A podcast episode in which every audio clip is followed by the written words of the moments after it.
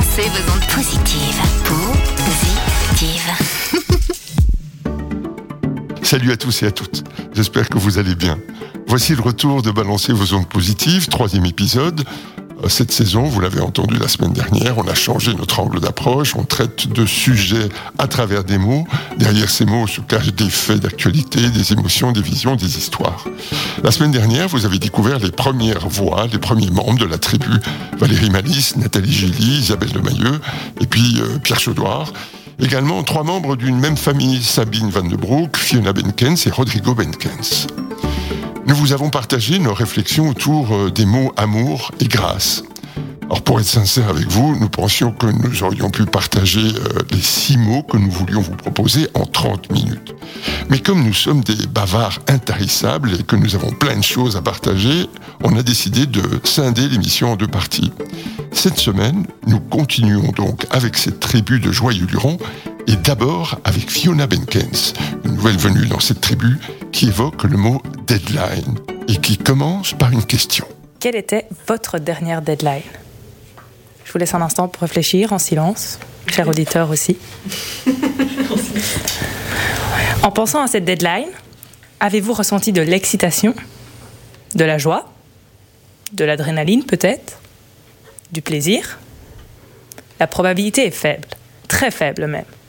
Statistiquement, vous devriez être autour de 99% à avoir associé la deadline à une obligation professionnelle. Pas très très fun.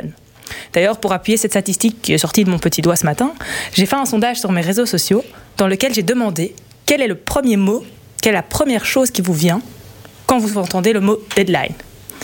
Je vous cite quelques réponses. Stress, pression, course, la faim, anxiété, angoisse, obligation. Bref, on sait donc tous que ce mot cause du, stress. Et pourtant, on l'utilise tout le temps.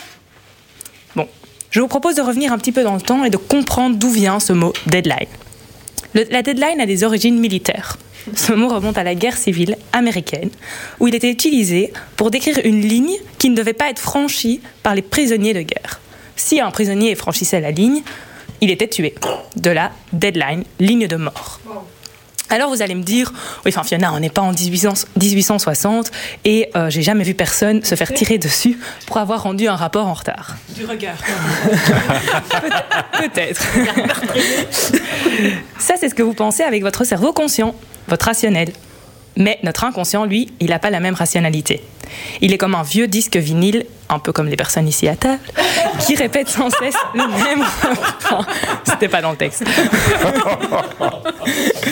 Dites à votre inconscient deadline et il entendra le mot mort, dans le sens le plus littéral du terme. Votre cerveau, c'est comme un ordinateur. Si vous lui dites rouge, il prend rouge, il prend pas vert. Donc si vous lui dites deadline, il prend mort. Et là, vos muscles se crispent comme si vous deviez courir un sprint sans échauffement. Et donc oui, on associe la deadline au stress, à la peur. Et d'ailleurs, je sais pas vous, mais personnellement, j'ai jamais entendu quelqu'un dire avec un grand sourire J'ai tellement hâte que la deadline de mon mariage arrive. À part si c'est une corvée et que c'est une obligation, évidemment. Mais donc si on comprend tous que ce mot est lié au stress et à la pression, alors pourquoi on l'utilise encore autant? Je l'entends tous les jours. Parce qu'en fait, il résonne avec l'énergie de la société actuelle. Quel pourcentage de la société aujourd'hui voit le travail comme quelque chose de léger, comme quelque chose d'agréable? Il faut aller plus vite, la pression, toujours plus liée au temps, la structure hiérarchique qui n'est pas toujours très simple à gérer. En résumé, c'est la course tout le temps. Donc bien sûr, deadline est sur toutes les lèvres de tout le monde. C'est dans cette énergie qu'on vit. Et pour couronner tout ça, aujourd'hui, grâce au télétravail, on amène même l'énergie du travail à la maison. Et donc le mot deadline, il revient aussi dans nos quotidiens. La bonne nouvelle, c'est que c'est bien plus facile de changer notre vocabulaire que de changer la société. Notre vocabulaire, c'est notre responsabilité. Commençons simplement par changer nos mots. Alors j'ai envie de vous poser la question ici. Par quel mot est-ce qu'on pourrait remplacer le mot deadline? Rendez-vous. Ah, bonne question, ça. Merci, Fiona. Merci beaucoup. Alors, par quel mot est-ce qu'on pourrait. Donc, on a rendez-vous pour Nathalie? Quel autre mot? Meilleur moment. Quand est-ce que ce serait le meilleur moment de. Meilleur moment. Échéance, on peut Je sais pas. Moi, je ne sais plus avec ma fille, je ne sais plus ce que je peux dire, ce que je ne peux pas dire. Donc, euh, je pèse tous mes mots, chaque phrase que je dis. Donc, euh, pour ça, est-ce qu'on peut En fait, ça coûte moins cher qu'un psy, hein, de venir ici en famille. Ok, c'est ça l'idée. Non, mais je te rejoins, Fiona. Mes mots changent mon monde. Donc, euh, d'ailleurs, moi, j'utilise pas le mot deadline. En fait. Non. C'est vrai que mes mots changent mon monde. C'est aussi une des raisons pour laquelle c'est une phrase qui est chère à Nathalie et que, euh, qui euh, nous a inspiré pour pouvoir effectivement changer un tout petit peu d'optique et, et d'angle par rapport à balancer vos ondes positives. Mais puisque nous avons un deuxième compère qui va nous parler de deadline, peut-être que Pierre va apporter l'une ou l'autre réponse, l'un ou l'autre éclairage ou l'un ou l'autre mystère lié à ce mot deadline. Je suis désespoir, je suis désarçonné, je suis un homme euh, vaincu, battu. C'est exactement la chronique que Fiona, hein, tu sors mot à mot. C'était le drone, hein, le drone. Hein. Non, non, c'est pas le drone, c'est ChatGPT.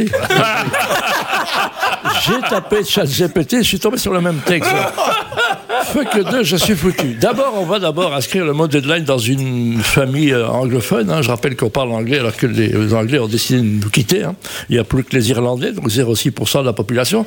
Mais c'est la langue que nous communiquons en Europe, ce qui est complètement ridicule. J'espère que du côté d'Anvers, on ne nous écoute pas. Ça pourrait donner des idées à nos nationalistes flamands. Donc on est dans un contexte où on s'invente des mots. On a connu le monde de la pub, où pour faire les malins, on allait dans une phrase en disant euh, le deck de, l'émission est loin de, du ref dans le Léot euh, n'atteint pas le, KP, le KPI, hein, ni le ROI, parce que c'est un truc qui était bottom-up. Il y avait le- le- les campagnes Stump, il y avait les campagnes non peut-être, dont les clients disaient bon, non, et puis peut-être après. ça nous faisait rire parce que c'était communiqué. Donc c'était très amusant et ça restait un peu. Donc on s'est dit, hein, inventons une nouvelle langue. hein. Pourquoi parler anglais tout le temps dans un monde où les Anglais ne veulent plus reboucher le, trou, si vous le voulez, garder Harry et garder Charles, on n'en veut pas, on a déjà Laurent, c'est bon. Et on est dans un contexte où cette langue m'énerve. Je vais raconter l'histoire dramatique qui est arrivée à Scarbeck il n'y a pas longtemps en fait. C'est Dylan qui a 8 ans. Appartement, il fait beau. Son père est en train de tapoter sur le clavier. Il dit Papa, euh, 8 ans, je voudrais euh, ma revanche au ping-pong. C'est Jonathan, le père, qui dit Écoute, je suis stressé à mort, euh, fous-moi la paix, ça n'ira pas, c'est pas possible. Je, dois rendre un document, la deadline, c'est lundi soir. L'enfant part dramatique, il va regarder évidemment qu'il faut tout deadline, ligne de mort. Il garde ça dans son esprit le samedi après-midi, le dimanche. Lundi matin, il part avec euh, Josiane, c'est la maman, dans un vélo cargo, il pleut. Et il veut se faire emmener au collège et il essaye de dire, d'un geste désespérément, en disant, alors que le, tra- le tram passe, en disant, Ben, Papa, il y a un deadline. Mort. La mère dit, qu'est-ce que mon fils répète De nouveau le tram, elle comprend pas bien. que- Et donc elle appelle, euh, deadline, papa euh, mort, elle appelle son mari, ce qu'elle fait jamais au bureau. Ça va, euh, Jonathan? Mais oui, pourquoi tu m'appelles Juste comme ça? T'es sûr que tout va bien? Oui. Et s'il y avait quelque chose, tu nous le dirais. Donc drame atroce dans une famille où le deadline, on sait qu'on le père ben, va mourir, puisqu'il ne rendra pas, peut-être à temps, à 6-18 heures, le document un monsieur qui s'appelle Marc, par exemple, tu vois, prends ça au hasard, et qui dit Lundi, 18h, deadline Et c'est à ce moment-là qu'il rend à 18h une dans un geste de désespoir, 20, en espérant que le mail passe, il reçoit un mail de réception. Ça, boîte mail lui répond que Marc out of office et revient dans trois semaines. C'est du vécu. Hein. On a toujours fait des deadlines pour des gens qui s'en vont en vacances, qui n'en ont rien à kicker, qui vous pourrissent le week-end, les parties de ping-pong avec les enfants, et on met toute une famille en stress. Je rappelle que le petit Dylan consulte depuis quelques années. Il y a un crowdfunding qui est lancé. où Vous pouvez verser des fonds euh, dans une appellation qui s'appelle, eh bien, deadline. Deadline, mon cul, oui. Merci beaucoup, Pierre. C'est affolant de voir comme le système permet d'être instantané. Et puis, vous n'avez jamais eu des dossiers que vous avez fait qu'amour avec toute votre foi, et puis on n'a jamais de nouvelles.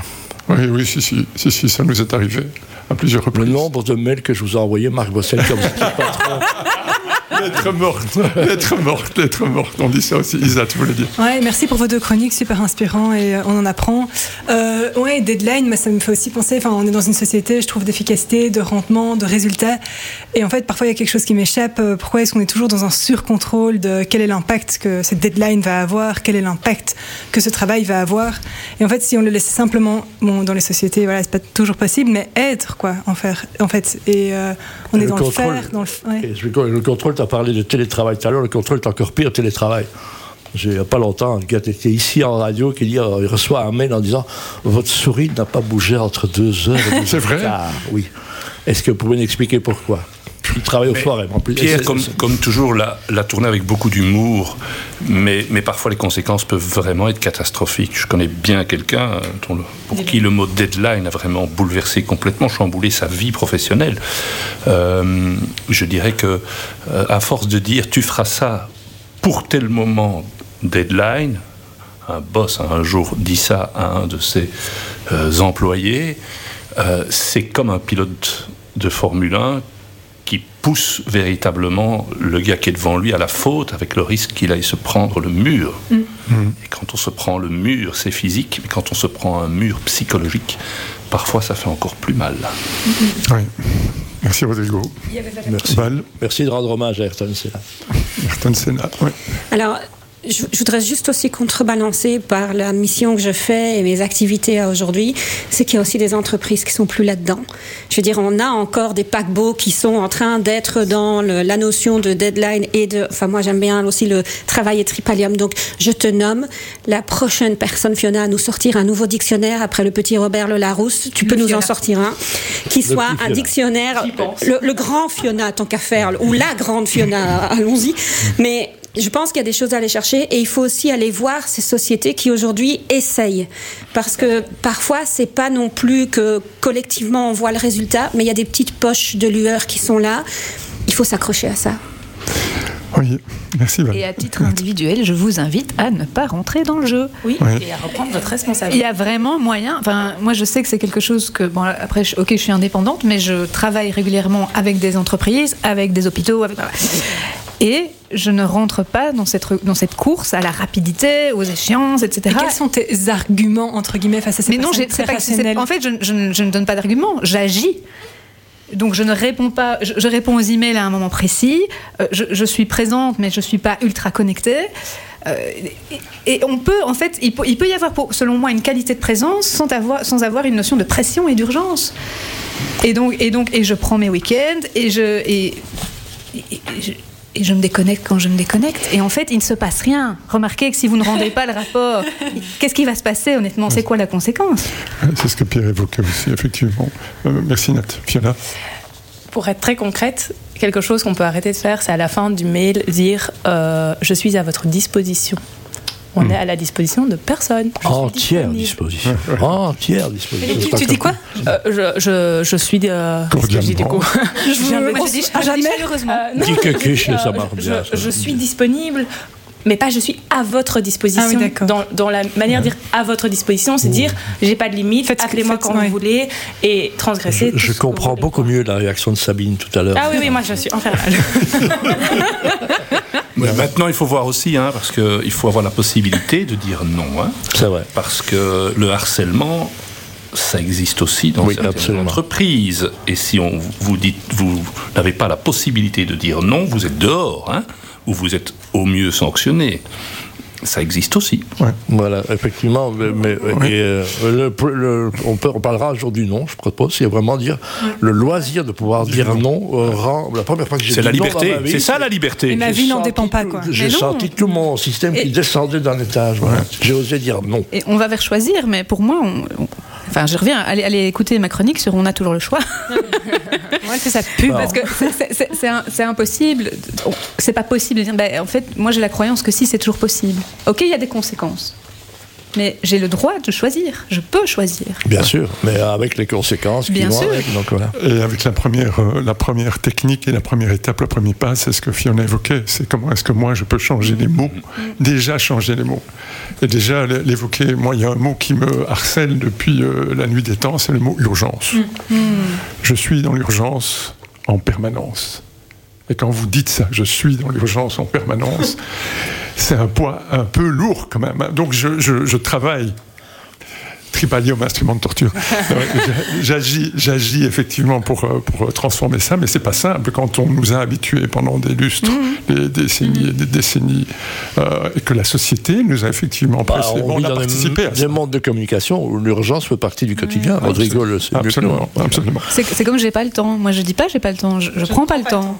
Oui, je- J'ai pas pris le temps de faire ça. Ouais, c'est pas que j'ai pas eu le temps, on a le temps. On dispose tous du même temps. Oui, en c'est fait. ça. Il y a Nous 24 avons- heures. Nous euh, avons le temps, mais qu'est-ce qu'on- qu'est-ce que nous allons en faire? C'est la question. 84 000 secondes. Super, merci beaucoup. Balancez, balancez vos ondes positives. Positives. Et voilà qu'arrive le mot de Rodrigo. Il nous parle de dignité. J'ai volontairement choisi un mot euh, assez sérieux et qui va peut-être un peu me fragiliser, mais j'en prends le risque. 2024, ce sera une année euh, olympique avec les Jeux à Paris. Ce sera l'année euh, où, pour la première fois depuis 45 ans, un Belge va essayer de gagner le Tour de France. Ça n'est plus arrivé depuis 1976. Je dis bien essayer de le gagner. Dans, dans un sport souvent gangréné par euh, toute forme euh, de manipulation, je parle de corruption, de dopage, enfin tout ce qui touche à la triche, des champions vont remporter des médailles ou porter le maillot jaune et comme on dit, ils devront s'en montrer dignes. La dignité, c'est un mot qui a toujours beaucoup inspiré les grands écrivains. Je ne vais pas vous les citer tous, mais c'est vrai que déjà Albert Camus était un des plus grands défenseurs de la dignité humaine et Victor Hugo, chantre de la dignité du peuple, a mis 20 ans, 20 ans pour écrire Les Misérables et le personnage mythique de Jean Valjean. Dignité, mot qui ne comporte pas de pluriel, nous rappelle euh, Paul Claudel. Emprunté au latin, ça c'est pas de Claudel, dignitas. Dignité renvoie plutôt au respect, à l'estime, à la considération que mérite une personne ou au respect dû à soi-même. Vous voyez déjà un petit peu la nuance. Le respect ben, n'est-il pas plus important que l'estime de soi? Je vous laisse en tout cas méditer là-dessus, sans doute, mais être privé de sa dignité, ça devient de l'indignation. Euh, J'aimais bien la définition de, de Stendhal qui disait euh, l'indignation, c'est le déplaisir que nous cause l'idée du succès de celui que nous en jugeons indigne. Alors, l'indignation nous amène vers des émotions très négatives. La jalousie, la rage, la colère, le doute, la déception, la rancœur, je pourrais continuer. Euh, on est révolté, furax, scandalisé, on a parfois des envies de vengeance. Bref, vous m'avez compris, l'échelle émotionnelle est sans fin et on passe d'un à l'autre euh, sans ordre précis, de la culpabilité au chagrin, du chagrin à la peur. La dignité est liée à la justice. Euh, et ça tombe bien, moi, c'est un truc que je supporte pas. C'est l'injustice. Je suis un sanguin, mais je peux supporter beaucoup de trucs, mais pas l'injustice. Ça me rend malade. Un mot que ma fille ne veut pas que je prononce, mais que je prononce quand même. Qui dit justice dit injustice. Qui dit dignité dit indignité. L'indignité, c'est la honte, c'est l'opprobre. C'est aussi parfois une question d'honneur. Lorsque votre honneur est terni et bafoué, c'est une blessure psychologique qui peut être très profonde.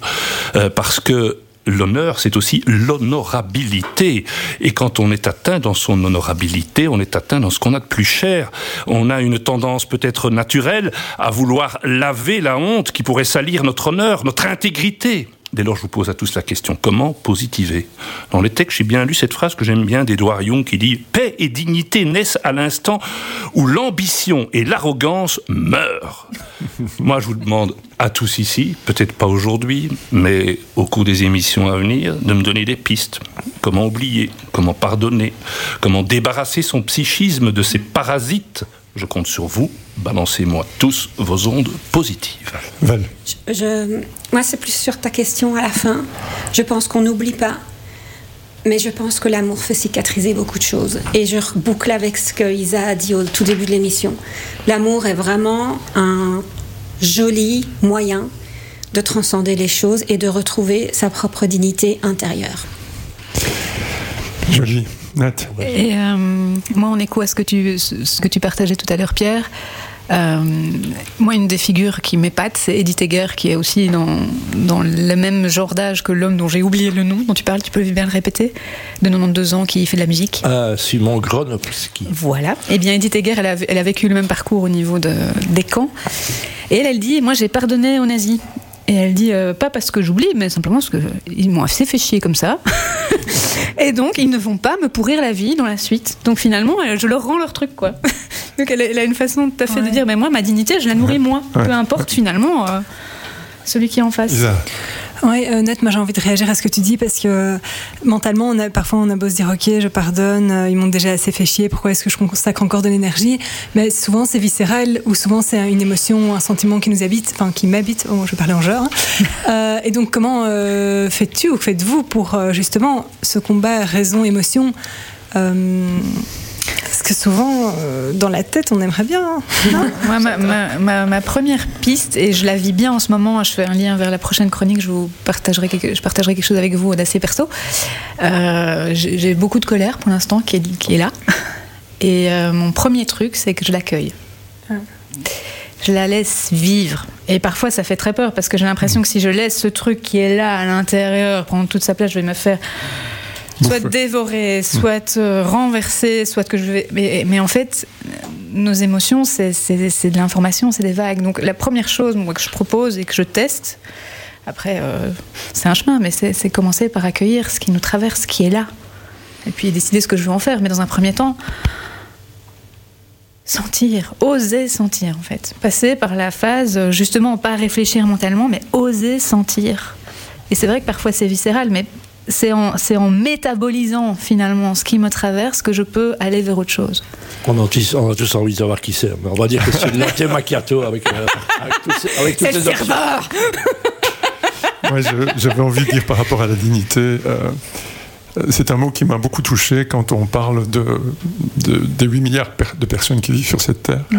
Comment est-ce que euh, on peut faire créer un monde, réaliser un monde, mettre en place un monde où chacun vit de manière digne? Et euh, il faut parfois peu de choses pour vivre de manière digne. Comment est-ce qu'on peut réaliser demain, ou dès aujourd'hui, si c'est possible, le fait que le monde, chaque personne sur cette terre, vive dignement? Mais l'exemplarité, la dignité, on n'est pas loin de la déontologie. L'exemplarité, Gandhi disait le- l'exemple n'est pas un des moyens pour convaincre, c'est le seul. Et politiquement, messieurs, vous avez, vous n'arrivez pas à la méléole de Gandhi. Il faut que vous aussi vous gardissiez. Oh, j'aime ça, je prends. Je trouve que c'est très joli et je trouve que c'est Une bonne chute, c'est une bonne chute. Hein Merveilleux. Ah, je prends. C'est c'est ce qu'on dit oui, à la fin. Grandissons tous ensemble. C'est un terme technique euh, journalistique. Eh bien, on pourrait le remplacer par quoi, ce terme technique journalistique Punchline, punchline. Tu mets, tu mets des mots anglais, toi?